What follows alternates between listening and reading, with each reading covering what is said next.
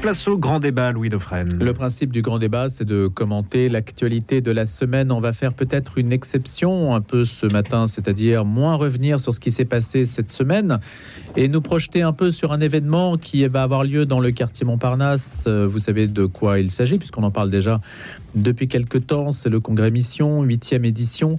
Ce congrès Mission qui se présente comme le rassemblement de toutes les initiatives chrétiennes qui fait son retour donc à Paris dans ce quartier où se trouve de surcroît la radio. Plus de 6000 personnes sont attendues, pas moins de 100 associations et organisations différentes qui vont partager leur expérience. Donc une sorte de salon national de l'évangélisation. On va voir de quoi il s'agit. Il y aura même un banquet de l'amitié à Saint-Sulpice samedi soir et puis de nombreuses programmations culturelles. Alors au-delà bien sûr de la promotion de ce genre d'événement, ce qui est logique sur une antenne comme la nôtre, il s'agit de discuter du fond et des problématiques qui sont posées par ce genre de réunion, de rassemblement. Qu'est-ce que cela dit de l'état du catholicisme en France, de ses forces vives et de ses ambitions? On pourra éclairer la chose à la lumière d'un sondage que les organisateurs du congrès Mission ont convoqué sur les baptisés en France, sur la sociologie des baptisés. On en parlait tout à l'heure avec un journaliste de la rédaction, 1020 personnes qui avaient été interrogées et qui forme donc une étude sur cette population de baptisés qui a disparu des bancs d'église car seulement 3% de ceux qui ont reçu le baptême vont encore à la messe le dimanche. C'est une interrogation qui n'est pas nouvelle mais que nous allons mettre en débat. Avec donc nos trois personnes choisies aussi en fonction de ce thème, c'est-à-dire qu'elles sont impliquées, qu'elles connaissent bien les problématiques du catholicisme en France. Il s'agit de Samuel Prévost, rédacteur en chef à Famille Chrétienne, essayiste et qui est l'un des organisateurs du congrès. Bonjour Samuel. Bonjour Louis. Vous allez nous expliquer dans quelques instants de quoi il retourne précisément, en particulier de ce sondage. Christophe Geffroy est également avec nous, directeur du mensuel euh, La Nef. Bonjour Christophe. Bonjour Louis. Et puis Clotilde Brossolet, qui est directrice de publication du magazine euh, Jésus et aussi essayiste. Bonjour euh, Clotilde. Bonjour Louis. Bon, et puis on sait que vous êtes enthousiaste sur toutes les questions qui mobilisent aussi les, les catholiques autour de problématiques sociales ou, ou sociétales. Samuel, je vais commencer avec vous pour qu'on puisse un petit peu poser le sujet. Alors pour le reste de l'actualité, j'avais sélectionné aussi d'autres choses dont on pourra peut-être parler. Hein. J'avais sélectionné l'actualité italienne notamment, et puis un, certain nombre de, sujets. On verra si on les aborde un petit peu plus tard. Je voudrais d'abord vous entendre sur la mission, l'évangélisation, et poser le sujet avec vous, Samuel, de quoi il est question précisément pour ceux qui ne connaissent pas le sujet. Euh, concernant le congrès mission ou de la mission en général? Bah, Déjà le congrès, l'événement en tant que tel, parce que je n'ai pas vu beaucoup d'affiches à Paris, par exemple. Oui, mais c'est parce que vous voyagez, voyagez, très peu à Paris, Louis. Ah bah. Vous avez raison, il n'y a jamais assez de assez d'affiches. De, dans, l'idéal, en fait, effectivement, c'est de voir des affiches partout et surtout dans les, dans les paroisses, non seulement à Paris, mais même, on peut en rêver, en dehors du périphérique. Hein. Je connais même des paroisses où il y a des annonces euh, à la fin des messes. Alors, pas dans toutes les paroisses, je crois que c'est pas le cas dans la mienne, et je crois que c'est à cause de moi, en fait. Hein. Ça aurait pu se tenir en Seine-Saint-Denis, par exemple, puisque vous habitez là-bas euh, Exactement. Exactement. Donc pourquoi euh, Montparnasse? Pourquoi Stanislas Saint-Sulpice? C'est déjà non, un petit en peu fait, marqué? euh, en fait, bah, juste peut-être redire euh, quelque chose que beaucoup d'auditeurs connaissent, mais il faut quand même se, répéter parce que les organisateurs, enfin moi le premier, on, a le défaut de croire que ce qui nous fait vivre est connu de tous. Malheureusement, non. Enfin, nous sommes catholiques et, Jésus-Christ ne fait pas vivre tous les Français. Il devrait. Donc, le congrès mission encore plus. Le congrès mission, donc c'est la huitième édition. Donc c'est grave parce que nous sommes des récidivistes. Vous savez, récidiviste, ça, on paye plus cher. Hein. Et donc on, nous avons gardé la, cette conviction qui est, euh, j'ose espérer, une flamme que, Dieu a accordée à, un certain nombre de, laïcs, qui est tout simplement de dire que dans une phase de sécularisation aiguë en France, on pourrait baisser les bras à juste titre, et à juste titre se dire aussi que nous sommes incapables de relever le défi comment avec un petit euh, bateau gonflable on peut affronter un tsunami? Bah, euh, moi, humainement, je dirais une seule chose, c'est la fuite, si on a encore le temps. Et euh, je pense que, Dieu nous inspire de faire autrement. Alors, non pas de renverser le tsunami, parce qu'avec nos petits bras et notre bateau gonflable, nous en sommes totalement incapables, mais de prendre au sérieux donc cette invitation du Christ de le faire connaître euh, non seulement à toutes les nations, j'allais dire à tous les départements, à tous les diocèses, à toutes les populations, et, pour mettre un brin de provocation, quelle que soit l'orientation sexuelle ou l'orientation politique. La question n'est pas là, c'est si Christ est salut, il faut que tous le connaissent. Ça n'existait pas, Samuel Prévost, ce salon national de l'évangélisation, ainsi que ça a été présenté Ce n'est pas du tout une, une c'est pas une création ex nihilo. Euh, si avant il existait beaucoup de choses, il existait en fait en fonction des, de certaines communautés qui qui procédaient une fois par ou plusieurs fois par an à des rassemblements pour se mettre en réseau missionnaire. Même certains diocèses, plutôt au sud de la Loire, euh, je crois que ça s'appelait Communion, pas, Communion et Libération, mais Communion et Évangélisation. Mais ce qui n'existait pas effectivement euh, avant le congrès mission, c'est un lieu, euh, un lieu géographique et un moment dans l'année où où tous ceux qui ont une flamme missionnaire puissent se voir, prier ensemble, se connaître et réfléchir. C'est tout simple, euh, mais ça change un tout petit peu la donne parce qu'en fait, avant le congrès mission, euh, nous avions, enfin en tout cas moi le premier, le sentiment euh, d'être, de vouloir, je prends encore une métaphore maritime, de vouloir vider l'océan avec une petite cuillère. Et donc nos amis, même nos amis catholiques, nous disaient en fait, on va t'offrir des petites cuillères pour ton anniversaire, mais on ne va pas te désespérer. Tu arriveras pas tout seul. Voilà. Donc là, euh, ce qui change, c'est qu'on est 6 000, 8 000 avec nos petites cuillères. Donc la tâche est toujours aussi immense, mais on se dit, tiens. Ça commence à compter ou du moins nous ne sommes pas les seuls à avoir reçu cet appel démesuré. Et du coup, euh, l'idée, vous l'avez, et je termine là parce que j'ai déjà été trop long, l'idée depuis huit ans, c'est de, convoquer fraternellement tous ceux qui sont investis d'une manière ou d'une autre euh, dans la mission, et donc euh, au-delà des styles, des sensibilités, et puis de le faire non seulement à, à Paris, parce que Paris, jusqu'à preuve du contraire, reste la capitale, mais vous l'avez bien noté, Louis, l'année dernière, nous étions en région, et nous comptons bien euh, garder euh, cette respiration diastole-systole entre euh, la capitale et les régions. Et pourquoi pas faire les deux, même si, je crois que je ne devais pas le dire ce matin, c'est un peu compliqué du point de vue de la logistique hmm. de tout faire en fait, chrétien, c'est compliqué, c'est pas notre portée, donc il faut peut-être faire une chose impossible. Alors, on ne va pas dérouler évidemment tout le programme, c'est pas le but euh, d'un débat. Et puis, vous irez voir évidemment sur le site du Congrès Mission euh, tout ce qui est proposé. Je mettrai en écho pour relancer euh, Clotilde Brossolet et Christophe Geffroy une interview dans La Croix d'Andrea Riccardi qui nous parle de l'état de l'Église aujourd'hui, qui souligne le caractère systémique des abus sexuels. Et vous avez vu qu'il y a encore un évêque, enfin encore un évêque qui était prix Nobel de la paix, qui a se voit accusé donc euh, d'abus sexuels. C'est au Timor oriental. Et hum, on, ça sert évidemment d'accroche pour cette interview. Mais ce que dit Andrea Riccardi, c'est qu'il met en garde contre l'insignifiance de la pensée de l'Église. Alors, son ouvrage s'appelle L'Église brûle, crise et avenir du christianisme. Est-ce que ça sert à quelque chose de se réunir si on a une pensée insignifiante, euh, Christophe Geffroy? Qu'est-ce que vous en pensez? Je pense que l'Église n'a pas une pensée insignifiante. Ce qui est grave, c'est qu'on puisse le penser ou qu'on puisse juger que parfois sa parole soit insignifiante. Et parfois, il faut reconnaître qu'on peut euh, critiquer les chrétiens, euh, y compris la hiérarchie, pour un, euh, pour un langage qui est un peu un robinet d'eau tiède où tout le monde il est beau, tout le monde il est gentil, on est là pour s'aimer et tout ça. Et que hum, c'est vrai que ce genre de langage, finalement, qui se veut très consensuel, eh bien à l'arrivée, ça n'attire personne et c'est pas comme ça qu'on peut attirer euh, des âmes à Dieu. Euh, ce qui est certain, c'est que le constat aujourd'hui, il faut pas se cacher, il est vraiment euh, dramatique. Quand on pense que la France, comme tous les pays européens, étaient des pays d'ancienne chrétienté, qu'est-ce qu'on voit aujourd'hui? C'est que la question de Dieu semble n'intéresser qu'une infime minorité enfin, des populations européennes. Je dis pas d'ailleurs que, comme on ne, on, ne lit pas dans le cœur des gens, on ne sait pas vraiment ce qui se passe dans la tête des gens, mais en tout cas, tout est fait, euh, comme disait Bernanos, euh, pour euh, que tout le monde moderne est fait pour que la dimension spirituelle de l'être soit éradiquée.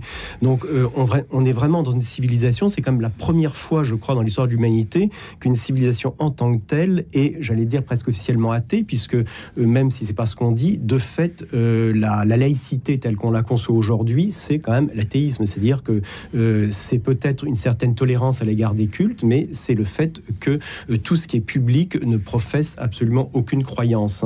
Donc on est dans une situation qui est d'abord historiquement inédite euh, et qui est euh, pour un chrétien euh, quelque chose, pour un catholique, quelque chose qui devrait nous interpeller au premier chef, surtout quand on sait encore une fois, il ne s'agit pas d'un nouveau territoire à conquérir, il s'agit d'une civilisation qui a été pendant des siècles chrétienne avec des, avec des taux de pratique extrêmement élevés. Donc aujourd'hui, on se retrouve à, je ne sais pas quels sont les chiffres exacts, mais on doit être autour de 1,5% de taux de pratique pratique en France, ce qui est quand même ridicule. Et quand on voit... Et on disait tout à l'heure, 3% de ceux qui ont reçu le baptême vont encore à la messe le dimanche. C'est ce que dit le sondage IFOP réalisé par le, congrès Mission, la revue Mission aussi. Et je ne voudrais pas être trop long dans mon descriptif, hmm. mais je voudrais juste encore insister sur un point, c'est sur le fait qu'aujourd'hui, la déchristianisation est telle que, en fait, nous, les chrétiens, nous ne sommes même plus audibles. En fait, euh, euh, nous, quand on est entre nous, on se parle et euh, Samuel a raison. On a toujours tendance à croire que le petit monde qui est le nôtre est compris de, tous les autres, mais c'est pas vrai. Aujourd'hui, prenez un concept qui est un concept absolument clé dans l'Église, qui est la notion de loi naturelle. le concept de naturel qui est fondamental parce que c'est un concept qui, en fait, autour duquel s'articule un grand nombre de choses, notamment dans l'ordre politique. Eh bien, c'est un concept. C'est même pas qu'il est rejeté parce qu'il est combattu. Il est tout simplement non compris et non connu. Donc on, est, euh, on, a, on a atteint un degré où en fait le simple débat avec nos frères qui ne sont pas chrétiens est parfois difficile simplement parce qu'on n'arrive pas à se comprendre. une question de mots. Et là, euh, j'avais cité dans un texte que j'avais écrit dans la nef euh, un exemple que j'avais trouvé mais énorme. C'était un débat entre Fabrice Adjadj et un écologiste dans le Figaro il y a à peu près un mois et demi, mmh. où à un moment Fabrice Adjadj, c'était à propos du nombre d'enfants qu'on devait avoir, défend donc son argumentation et son contradicteur dont j'ai oublié le nom, lui dit Mais je dois vous dire, je ne comprends absolument rien à ce que vous me dites, nous parlons une langue étrangère. Eh bien, ça, c'est quand même quelque chose qui devrait. C'est dramatique ce propos. On peut en sourire. Je vois que Samuel sourit, mais c'est ce propos est dramatique. Il montre euh, euh, l'étendue, j'allais dire, du désastre, du fait que nous, les chrétiens, en fait, euh, non seulement nous sommes peu nombreux, mais nous ne reposons nous tendons à ne plus rien représenter au niveau même, euh, je dirais, euh, de ce qu'est la culture, de ce que nous sommes dans notre être profond. Nous ne sommes plus compris à ce niveau-là. Donc, la conclusion que j'en ai tirée, je laisse, euh, je laisse ensuite la parole. Mais on va le mettre en débat. Évidemment, évidemment, quand on, après ce constat, l'urgence, mais il n'y en a qu'une seule dans l'Église aujourd'hui, ça devrait être l'évangélisation. Je veux dire, tout le reste, mais on peut dire, c'est, je dis pas que c'est pas forcément. Et donc, ça passe d'abord par revoir le logiciel du langage, des mots pour être compris déjà. Entre autres, entre, autres, c'est pas seulement, mais je veux dire, aujourd'hui, la seule problématique euh, pour l'Église en France et dans les pays déchristianisés, ça devrait être, mais les, toutes les énergies, toutes les réflexions devraient tourner autour euh, comment faire connaître Jésus aujourd'hui à nos contemporains. C'est tout. Le reste, encore une fois, c'est secondaire. Clotilde Brossolet. je rebondis sur ce que vient de dire euh, Christophe, et je le dirais peut-être avec le, le, contenu va être le même, mais peut-être avec plus d'espérance. C'est-à-dire que, je, oui, aujourd'hui, nous sommes dans un monde où la modernité est arrivée avec, associée à l'athéisme, ça c'est certain.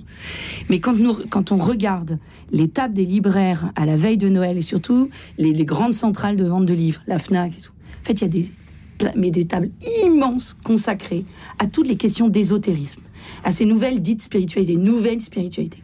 Donc je crois que la soif spirituelle. Oui, mais les nouvelles, justement. Exactement. Les nouvelles, elles sont contre les anciennes. Profondément présente. Et que la question de Dieu n'est pas morte. En tout cas, euh, il y a une demande. La preuve, il y a de quoi faire des affaires au moment de Noël. Et pas que. Tous ces livres de développement personnel révèlent un mal-être intérieur qui est beaucoup plus profond qu'une question de yoga pour se détendre. Et je pense que c'est là où le Congrès Mission a quelque chose à jouer, c'est-à-dire que en proposant cette espèce de laboratoire d'initiative missionnaire, le Congrès Mission rappelle que l'Église n'a pas une parole insignifiante.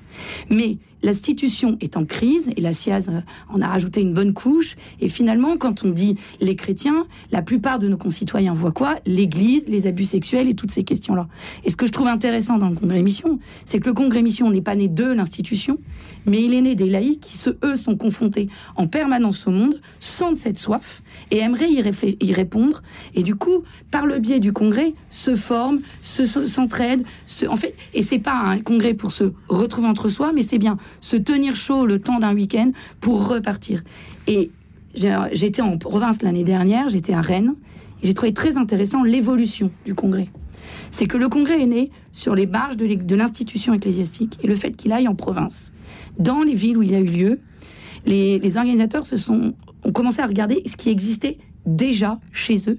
Et ça a été le moment de la rencontre, je pense, entre toutes ces initiatives très innovantes en particulier tout ce qui relève de l'évangélisation de rue, de l'évangélisation directe, avec des institutions plus, euh, plus légitimes, plus anciennes, des mouvements plus institutionnels, comme les grands mouvements comme le Secours catholique, des choses comme ça. Et moi, je me suis retrouvée avec une table ronde où c'était la première fois où je me disais, ben, voilà, il y a quelque chose d'innovant et quelque chose d'ancien. Et j'ai trouvé qu'il y avait euh, une unité qui se faisait en allant.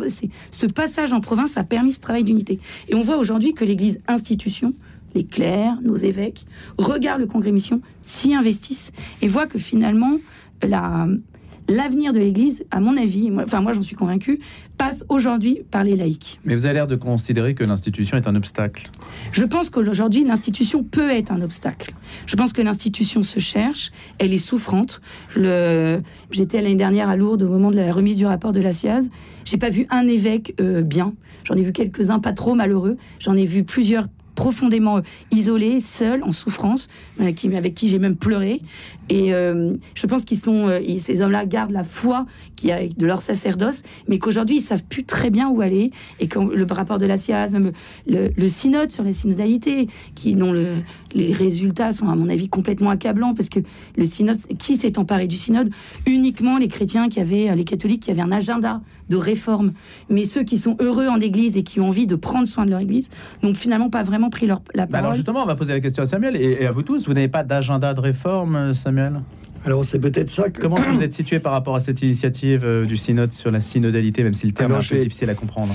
J'ai envie de, de, vous répondre, enfin en tout cas de répondre aux auditeurs qui auraient un doute sur le sens du synode sur la synodalité.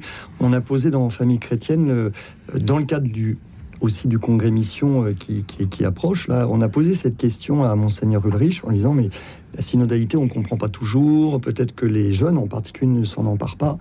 Il nous a dit en fait c'est un terrible malentendu. Statistiquement c'est le cas, hein. les jeunes n'ont pas mordu dans cette initiative. Oui mais peut-être parce qu'on leur avait pas expliqué. En tout cas l'explication moi m'a complètement euh, convaincu de Monseigneur Laurent Ulrich. Je dis mais en fait le la question est de savoir sur le synode c'est euh, nous nous mettons ensemble pour poser une seule question. Est-ce que nous sommes d'accord, oui ou non, pour que le Saint-Esprit euh, prenne, euh, alors il n'a pas dit le leadership parce que c'est pas ses, mots, mais euh, soit, le, soit, soit, soit le, chef de l'Église en fait, soit sa locomotive.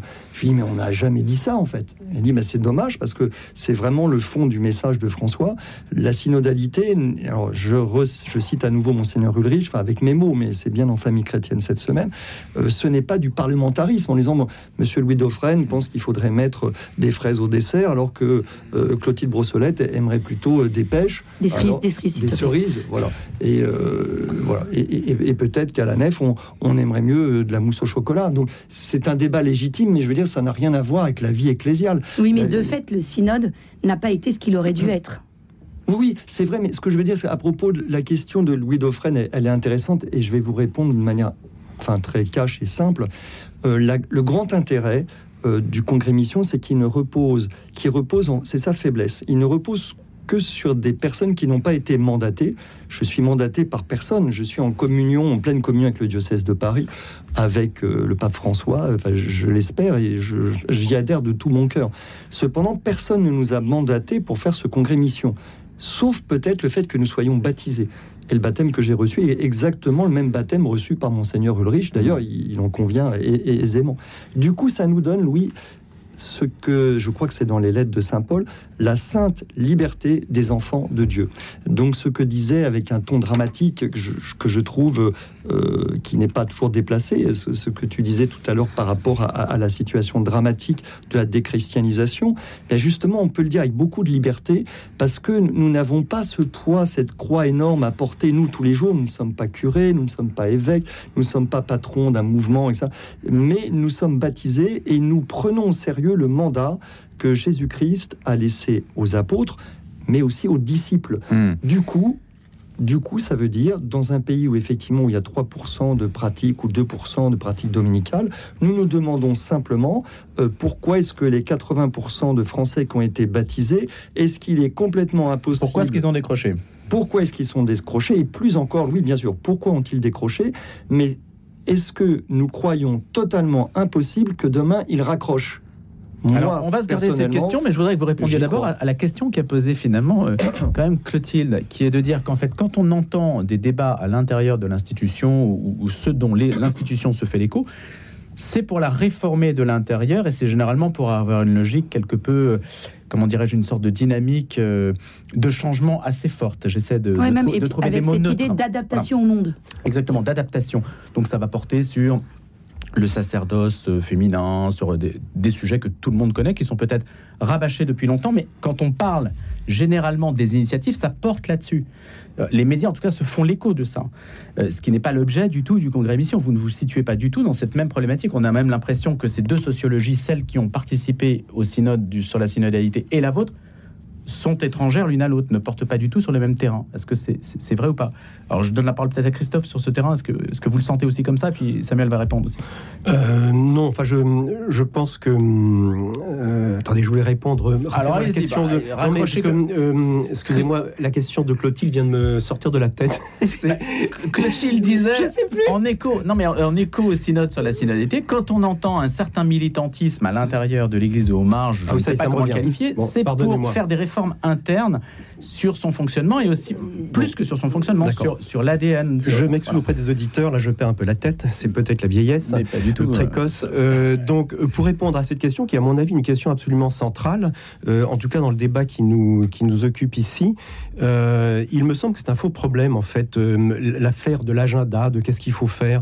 D'abord parce que l'Église n'a jamais fonctionné comme ça. Historiquement, l'Église n'est pas un parti politique ou une institution qui se fait un agenda. Et je pense qu'il il faut faire les choses, euh, comme disait Samuel, il faut se laisser guider par l'esprit.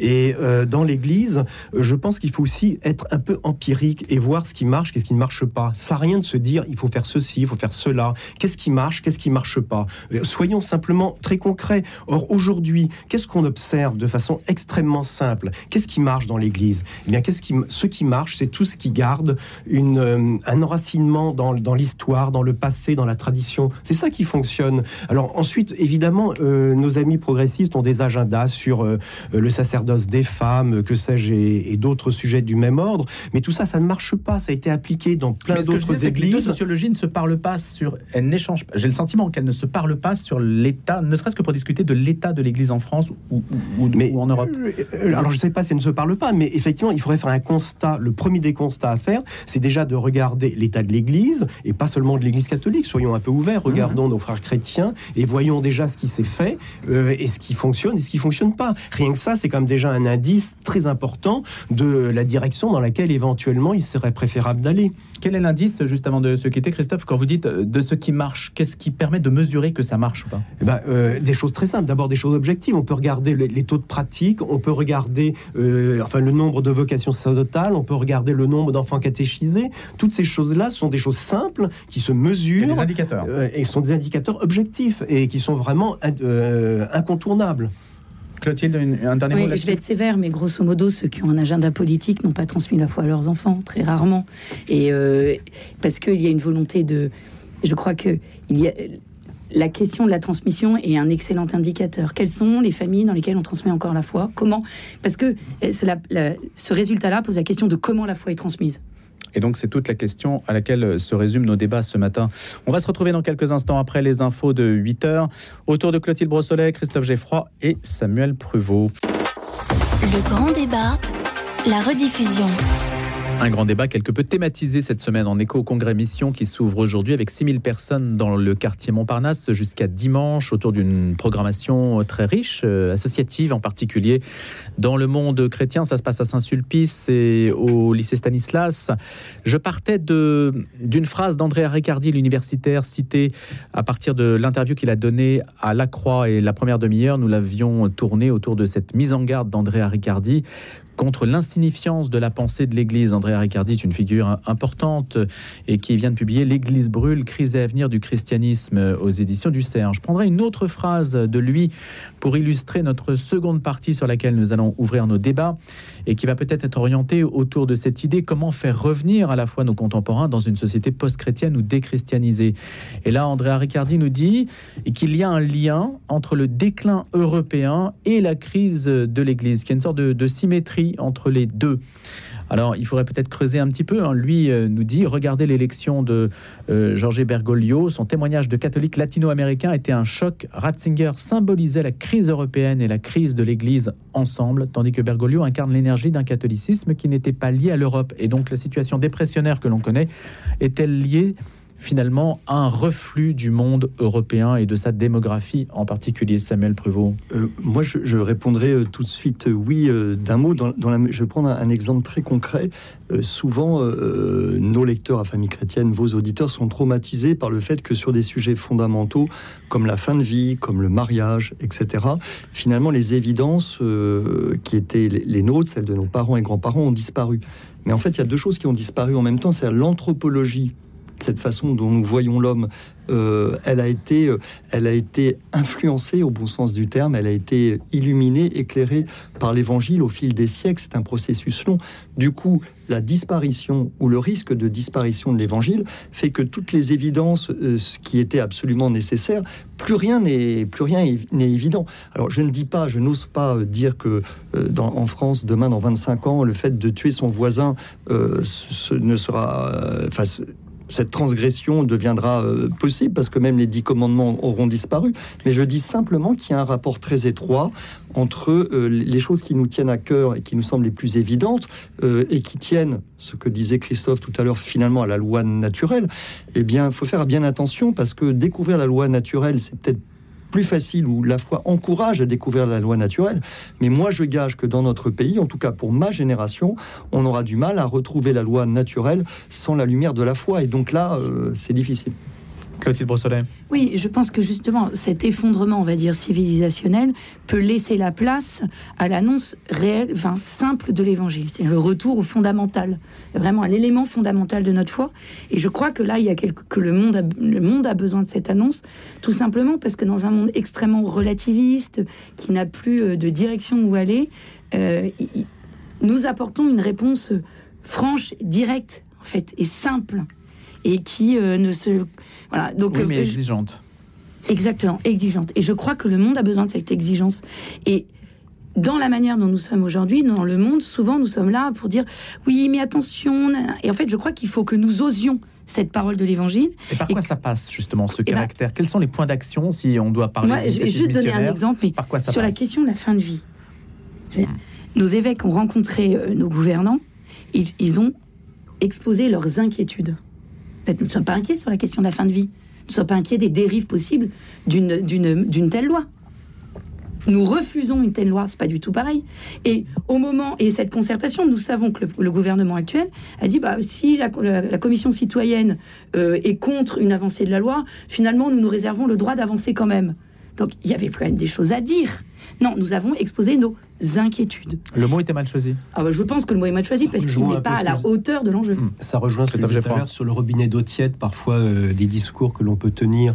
Mais hum, je voudrais rebondir sur les propos de Samuel parce que je, je partage tout à fait ce qu'il a dit. Et hum, c'est intéressant le propos de Ricardi parce que euh, moi je pense effectivement que c'est un point fondamental sur lequel euh, on insiste trop peu. C'est le lien entre le déclin de l'Église ou du christianisme en Europe et le déclin de l'Europe.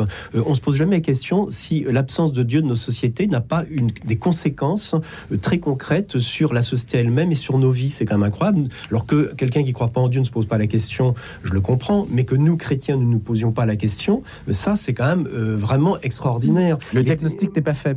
Le diagnostic n'est pas fait et c'est évident. Et je pense que Samuel a tout à fait raison de dire qu'aujourd'hui, euh, essayer de convaincre nos contemporains du bien fondé de la loi naturelle, c'est utopique, on n'y arrivera pas. Aujourd'hui, on ne pourra le faire que si on refait chrétien une minorité de la population, parce que c'est le christianisme qui en fait a euh, animé, si j'ose dire, l'anthropologie euh, qui a été celle que nous avons connue pendant des siècles. Et aujourd'hui, c'est précisément parce que le christianisme est devenu inaudible, ce j'expliquais tout à l'heure, euh, que tout ce qui va et notamment la vision de l'homme, devient elle-même inaudible. Et donc les limites naturelles euh, que posait le christianisme sur une certaine vision de l'homme, aujourd'hui, ça a complètement explosé, parce qu'en fait, le christianisme n'est plus du tout prégnant euh, parmi des gens qui, sont de, qui peuvent être de très bonne volonté, mais qui ne connaissent même pas en réalité toute la cohérence de l'anthropologie chrétienne. Et c'est là où il y a vraiment un défi énorme. Et contrairement à ce que disait Clotilde tout à l'heure, moi je suis pas du tout pessimiste sur l'avenir, euh, sur et j'ai plein d'espérance parce que je pense que le monde a fondamentalement besoin euh, des chrétiens. Parce qu'en fait, euh, je vais vous dire, je vais aller plus loin. Je pense que le monde, euh, sans les chrétiens, il s'effondrerait. Parce que ce qui fait tenir le monde, c'est la grâce. Et la grâce, c'est les, c'est les gens qui sont en état de grâce qui la portent, cette grâce, en fait, qui la reçoivent. Donc, Qu'est-ce que c'est, principalement en les chrétiens. Bah, c'est, c'est un don de Dieu qui fait que l'être subsiste dans l'être, si j'ose dire. Et donc, aujourd'hui, je pense que le monde ne se décompose pas totalement, simplement parce qu'il existe des saints, qu'il existe des qui prient et qui font monter inlassablement la prière, leur prière vers Dieu. D'où, entre parenthèses, l'importance des ordres contemplatifs. On dit genre, mais il sert à rien les ordres contemplatifs. Mais au contraire, les ordres contemplatifs, contemplatifs, c'est le, c'est le béaba de toute renaissance. Je veux dire, toute renaissance dans l'histoire de l'Église passe toujours à un moment euh, par la prière, par la contemplation. Et donc, euh, je voudrais pas me tenir la balle trop longtemps. Je voudrais juste rebondir sur un point très important. C'est que faire concrètement? Eh bien, moi, je pense que euh, la, la première des choses à faire, vous savez, c'est tout simplement, euh, c'est un peu ce que disait Mère Teresa à quelqu'un qui se lamentait euh, sur le sort du monde, en disant mais tout va mal, mais Mère Teresa lui dit mais non, tout va pas mal. Essayez seulement d'être un bon chrétien et tout ira bien. Et en fait, tout ce qu'on a à faire dans un premier temps, je dis pas que c'est tout, hein, parce que ça va être l'objet de notre débat qui va suivre, et notamment de la place euh, du congrès mission. Mais je pense que la première des choses qu'on a chacun à faire quand on est catholique, c'est d'abord de se convertir soi-même. C'est un, c'est un, c'est un défi de tous les instants, parce que c'est par notre être même que nous avons une influence sur la société. Et quand nous sommes en état de grâce, quand, vous savez, c'est Sainte Thérèse qui disait que le simple fait de faire le moindre geste avec sainteté, eh bien, ça fait monter le niveau de la grâce du monde. Et donc, elle participe au bien commun infiniment plus que le président de la République qui a plein de pouvoirs, mais qui fait plein de choses qui n'ont finalement aucun intérêt. Donc, il faut être conscient que chaque chrétien, euh, par euh, la sainteté de sa vie, a en fait un pouvoir sur la conduite du monde. Et ça, c'est quelque chose de fondamental. Sainteté, c'est un mot qui ne revient pas si souvent que ça, en fait. Mais bien sûr, parce que ça rejoint le robinet d'eau doit- tiède que je vous ai dit. Non, Je je dire, sais pas. Aujourd'hui, la priorité, c'est encore une fois, et on y revient, c'est l'évangélisation. Et l'évangélisation, évidemment, ça passe par la sainteté. Je veux dire, on ne peut être évangélisateur que si on est saint soi-même. Si on essaye euh, d'être ça. On essaye, mais évidemment. En fait, bon. euh, Ah, Certains disent que c'est l'état normal du chrétien. Mais je, je voulais juste relever euh, le plaidoyer pour la grâce et la prière et les contemplatifs. C'est peut-être aussi un signe dans cette petite aventure et belle aventure quand même du Congrès Mission que celui qui, qui prêchera samedi, c'est le père abbé de Saint-Vendry, donc un bénédictin. Donc euh, le plaidoyer aussi du Congrès Mission, c'est de faire tomber euh, ces murs euh, en fait qui n'existaient pas et euh, que l'adversaire monte en fait pour nous diviser. Alors le mur, par exemple, entre les contemplatifs et ceux qui seraient euh, plus apostoliques en fait, ceux qui. Voilà ceux qui iraient prier un jour à Faucombeau et le lendemain euh, faire de l'apostolat de rue en disant bon bah sincèrement il faut choisir euh, arrêter de faire n'importe quoi. Eh bien il faut choisir de ne pas choisir évidemment. Il faut arrêter avec ces, avec ces choses un peu débiles. Et je voulais dire chose de, de plus important encore si vous permettez Louis dans le discours de la méthode euh, au départ Christophe Geffroy disait avec des mots un petit peu dramatiques mais qui mais qui consonne avec la réalité. Du point de vue de, de- la mission, de la sécularisa- sécularisation, nous n'avons pas peur, mais nous sommes quand même en état d'urgence. Imaginez que des urgentistes sur le bord de l'autoroute se demandent, finalement, se chamaillent pour savoir comment euh, venir au secours euh, d'un monsieur de 50 ans euh, qui a un pantalon rouge, l'un disant bah, il faut d'abord commencer par enlever sa chaussure droite, l'autre disant bah non, il faut enlever sa chaussure gauche. Bien sûr que ce genre de, détail peut-être important ne se pose pas en situation d'urgence. Et là, il y a une chose qui, qui, qui nous fera peut-être, excusez-moi du mot un peu vulgaire, crever, nous, les catholiques, c'est si nous continuons à bêtement utiliser les catégories du monde. D'une part, il y aurait l'approche euh, progressiste, euh, synodale, il y aurait une approche conservatrice. Euh, ce sont des catégories qui sont utiles, ce sont des catégories qui traversent le monde, nous sommes dans le monde, mais ultimement, nos catégories ne sont pas celles des progressistes, des conservateurs. Mais ces catégories n'ont pas été remplacées. Il n'y a pas eu d'autres mots. Et non, et justement, Alors, la- justement, la, la- la catégorie... de langage à trouver. Je- Mais en, en fait, ce- ce- on- on- nous faisons les choses de manière maladroite et un peu poussive et laborieuse. Mais par exemple, l'alternative que propose le Congrès Mission, et nous sommes vraiment minuscules, euh, mais faisons attention, parce que David, avec sa fronde, a quand même renversé Goliath. hein, donc faites attention aux minus. Euh, je sais pas à qui je parle d'ailleurs. Bah, 6 000 personnes, euh, Voilà. c'est pas mal. Non, ce que je hein. voulais Donc, dire par là, c'est le Et des notre jeunes aussi, hein. Oui, no- et- et- exactement. Moi, je crois que je dois être un des plus vieux. Bon, j'ai 53 ans, je me sens déjà comme un papy. Euh, mais j'assume le fait d'être papy. Non, le- le- la catégorie que je voulais proposée, qui n'est pas la mienne, qui est celle que nous essayons de porter au Congrès Mission, c'est ne, pas dire Ah, je suis content de me retrouver avec des catholiques progressistes, je suis content de me retrouver avec des catholiques conservateurs. Euh, il y a parmi nous des progressistes, parmi nous des conservateurs, et moi, ça ne me gêne absolument pas.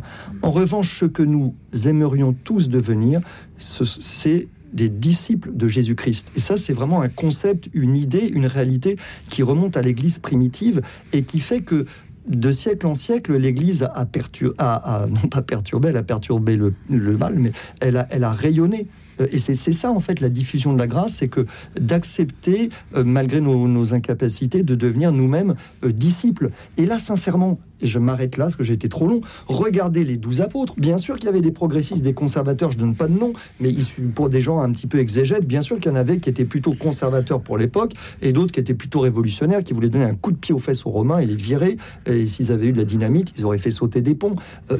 mais Jésus leur a pas dit d'être conservateur ou progressiste, il leur a dit de devenir disciples et d'annoncer le royaume. Et sincèrement, nous, laïcs, on en a, enfin moi en tout cas, j'en ai un petit peu ras-le-bol que les catégories mondaines, comme dit Benoît XVI, prennent le pas euh, bah, sur les catégories réelles, donc spirituelles. Clotilde Brosselet. Oui, moi je suis profondément convaincu que le monde a besoin de la, vérité avec un V majuscule et, euh, et, que ce qui importe, ce qui aujourd'hui euh, est véritablement audible pour le monde, c'est la radicalité qu'entraîne notre foi. Et euh, quand on regarde le nombre de vues que peut avoir un youtubeur qui fait de la musculation, Thibaut Inchep, quand il va interroger une religieuse contemplative ou un prêtre, il fait des centaines de millions de vues, au plus presque que quand il fait des histoires de. Alors pourquoi ça marche avec lui justement? Pourquoi ça marche avec lui? Parce que je pense qu'il a les questions du monde et qu'il en même et qu'il ose les poser en fait, quand on voit ces deux interviews, il ose poser les questions du monde, qui n'a plus cette culture de la foi religieuse et qui ne comprend rien à cette radicalité, mais qui peut admirer cette radicalité. Se dire que la, foi dans le Christ peut conduire à un choix de vie tellement fort qu'il est de renoncer au monde pour porter le monde dans sa prière. Donc c'est renoncer à sa propre vie dans le monde pour porter le monde. Et je crois que vraiment le monde a besoin d'entendre ça. Il est friand de ça. En revanche, sur la question de l'anthropologie, je te rejoins complètement, Christophe. C'est, je crois que le monde n'est plus capable d'entendre un discours. Parce que ce serait un discours théorique pour lui, qui relèverait de l'idéologie.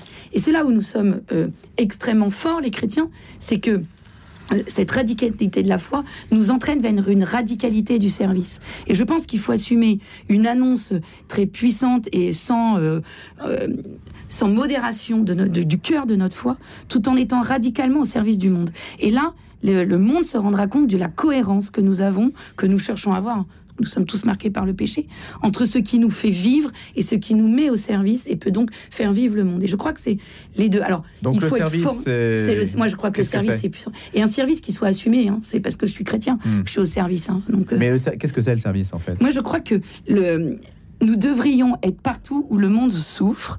Et plutôt que de porter des discours, moi j'ai beaucoup travaillé sur les questions de la fin de vie, je crois que euh, nous savons que cette loi, elle nous pend en nez. Et bien depuis le temps que nous savons que cette loi nous pend en nez, combien sommes-nous à être devenus bénévoles en soins palliatifs et à pouvoir témoigner au monde que la fin de vie n'est pas quelque chose d'horrible et à se mettre aussi au service d'un discours qui n'est pas un discours chrétien, qui est un discours du réel qu'aujourd'hui nous savons soigner la souffrance en fin de vie, sauf exception extrêmement rare, que ces dernières cette période peut être très importante dans une famille pour ressouder des liens. Il n'y a pas besoin d'être chrétien pour le vivre. Mais nous, par notre foi, nous en sommes convaincus. Eh ben mettons-nous au service de, de ce temps-là. Et je crois que c'est un peu ça la difficulté, c'est que nous nous ne savons pas trop que le combat commence d'abord par, euh, par la discrétion du service et qui n'est pas qu'idéologique. Je reprendrai une autre phrase euh, pour alimenter notre discussion d'Andrea Riccardi. L'église de Saint-Grégoire le Grand, pape et évêque de Rome, a intégré les barbares en créant une civilisation romano-barbare. Et aujourd'hui en Italie, et ça fait écho à l'actualité, nous avons peur de dix barques qui portent des désespérés, allusion aux migrants qui arrivent sur les côtes italiennes. Et hum, évidemment, c'est un sujet qui a joué dans l'élection de Giorgia Meloni en Italie. Alors, est-ce que comment se positionner par rapport à cette réplique d'Andrea Riccardi sur l'intégration des barbares qui aujourd'hui portent un nom euh, différent, évidemment, mais on voit bien à quoi fait allusion Andrea Riccardi, Christophe Geffroy? Je pense que le problème, c'est pas seulement 10 barques, sinon effectivement, ce serait très très difficile euh, d'intégrer ces personnes-là. Il y a une question de nombre qui joue. Bon, ce qui est certain, moi, c'est une chose que j'ai toujours dite à propos de l'immigration, c'est que quel que soit ce qu'on, les politiques qu'on veuille mettre en œuvre, le préalable, c'est la vision chrétienne de l'homme qui fait qu'un immigré est une personne qui mérite un respect, qui ne peut pas être traité comme un chien ou comme une, simple chose qu'on va, qu'on va déplacer. Donc chaque homme est à sa dignité propre et ça c'est vraiment euh, c'est vrai que c'est un des points incontournables du christianisme même si ça déplaît parfois il faut le rappeler maintenant une fois qu'on a rappelé ça ça n'empêche pas euh, qu'il y a aussi des possibilités euh, d'agir d'un point de vue politique et qu'aujourd'hui si les choses sont souvent inextricables du point de vue immigration c'est en raison du nombre donc si on veut justement avoir une politique notamment plus humaine et notamment une politique qui soit une politique d'intégration ou d'assimilation on sait que ça ne peut être possible qu'avec des quantités euh, de, personnes plus faibles. Donc je pense que la première des charités aujourd'hui, c'est déjà d'essayer de réguler les flux migratoires. Je dis pas que c'est facile, mais en tout cas, euh, on sait que c'est quand même possible et qu'il faut une certaine volonté politique de le faire. Il faut remonter aux sources. Il y a quand même tout un ensemble de choses qui peuvent être mises en place. Mais euh, en disant cela, il faut être conscient que l'immigration zéro que prétendent mettre en œuvre certains, c'est pas possible et c'est même pas souhaitable. Mais par contre, réguler les flux, oui. Euh, et ensuite, je dirais que sur la question de l'immigration, euh, il y a une chose dont on ne parle pas, et nous, notamment les chrétiens, et moi je trouve ça infiniment dommage, c'est qu'en même temps, l'immigration, c'est un formidable terrain d'évangélisation et notamment euh, auprès de nos frères musulmans. Parce que moi, il y a une chose qui me qui, m'a toujours fasciné, c'est de voir à quel point euh, finalement les musulmans, euh, ils ont une qualité énorme. Les musulmans, ils ont un sens de la transcendance bien plus grand que le nôtre. Et là-dessus, on a vraiment beaucoup de choses à apprendre d'eux. et en fait, je pense que les musulmans sont euh, potentiellement très ouvert à la foi catholique. La grande difficulté euh, des musulmans de leur parler en fait du christianisme, c'est en fait le poids de l'oumma, de la communauté sur les personnes. Ils sont dans une société totalement holiste qui fait euh, que la liberté individuelle des personnes, notamment par rapport à la religion, est quelque chose de très limité. Et donc à partir de là, même si certains voudraient peut-être se convertir ou du moins s'intéresser, sans même chercher à se convertir, s'intéresser au christianisme, c'est devenu très difficile à cause en fait du poids et de la pression de la communauté sur les personnes. Et le paradoxe, c'est qu'ils ne sont pas forcément très bien accueillis une fois qu'ils sont convertis, ce qui non, mais non seulement change aussi. Il n'y a pas de, il y a aucune volonté dans l'Église de France aujourd'hui d'avoir une, euh, comment dire, euh, une mission auprès de ce monde-là. Et je ne comprends pas d'ailleurs pourquoi, parce que ce serait d'abord charité et en, euh, ce serait, ce serait l'intérêt de tout le monde. Et à mon avis, encore une fois, il y a vraiment quelque chose à faire là, sur ce terrain. Samuel Peut-être donner aussi des. Donc, je, je suis entièrement d'accord avec ce, le point que vient de développer Christophe. Je voudrais donner un exemple concret parce que peut-être parfois les auditeurs se disent bon, bah là, on a des, des, des, personnes enthousiastes, euh, des idées intéressantes, mais finalement, ça donne quoi? Bah, Au congrès Mission, on a fait intervenir plusieurs fois euh, une, une laïque consacrée euh, qui, qui, est sœur Karine. En fait, la vocation, l'appel qu'elle a reçu, elle, est, elle s'est convertie et auparavant, elle travaillait dans l'humanitaire. Et du coup, s'étant convertie, elle a voulu poursuivre ce travail humanitaire et elle a fait cette réflexion donc dans les camps de réfugiés de par le monde, au Soudan, en Grèce, dans bien des lieux terribles de la planète. Elle a fait cette réflexion. Finalement, l'humanitaire s'occupe des corps, ce qui est absolument nécessaire, évidemment. Mais finalement, dans ces camps de réfugiés, personne, absolument personne, et surtout pas les humanitaires occidentaux, ne s'occupe des âmes. Alors qu'on ne trouvera aucun euh, j'allais dire, incroyant dans, dans, un camp de réfugiés. Euh, et, du coup, moi, j'ai eu la grâce de faire un reportage auprès d'elle. Euh, donc, en faire un reportage, on ne fait rien, sinon on regardait, observait. Et j'étais époustouflé de voir comment cette jeune femme, euh, munie simplement de cette petite croix en bois, était accueillie dans toutes les, toutes les communautés qui étaient des, débris, euh, qui étaient des communautés débris de toute la planète secouées par la mondialisation. Et elle était, elle était d'ailleurs la plus protégée parce que ces, ces camps sont des lieux de grande violence. S'il y a une personne à qui ne serait jamais arrivé quoi que ce soit, pas un cheveu de sa tête, c'était cette sœur Karine. Et du coup, ça, c'est un exemple concret. Elle, mmh. elle a monté une association, il y a des bénévoles qui l'aident maintenant. Et j'ai envie de, de, dire à Sœur Karine, parce qu'elle hésite euh, pour son prochain lieu de mission, je pense qu'elle a plus besoin de s'acheter un billet d'avion. Moi, je suis en Seine-Saint-Denis et je vois, euh, j'ai le cœur, euh, bah, je suis inquiet, hein, je suis un citoyen, donc ça me fait. Mais je vois autour de, de chez moi des, des, des, camps qui se montent, qui sont démontés régulièrement, et je me dis bon. comme citoyen, je suis très inquiet Mais comme chrétien, est-ce qu'il ne faudrait pas que, à ma mesure très modeste, je m'inspire euh, de cette sœur Karine qui a simplement été dire bonjour en Hmm. qualité de chrétien Elle va s'exprimer au cours du congrès euh, Alors, il faudrait que je vérifie, mais en tout cas, elle est venue précédemment, donc là, euh, elle ne doit pas être fâchée, elle doit revenir. Oui. Bon, écoutez, on ira l'écouter. Merci. Beaucoup. L'association s'appelle Naïm Espérance. Naïm Espérance. Ça fait partie des initiatives qui seront donc euh, popularisées, qui seront euh, à l'honneur au cours de ce congrès mission qui commence donc ce soir et c'est jusqu'à dimanche dans le quartier Montparnasse avec 6000 personnes qui sont attendues dans les heures qui viennent. Merci de nous en avoir parlé et puis d'avoir fait écho à ces problématiques qui sont illustrées aussi par le sondage par lequel nous avions commencé, un sondage IFOP que la revue Mission euh, met à l'honneur également pour éclairer notre jugement. Merci donc à Samuel Prévost, famille chrétienne, Christophe Geffroy à la nef et Clotilde Brossolet, première partie et magazine Jésus. À bientôt.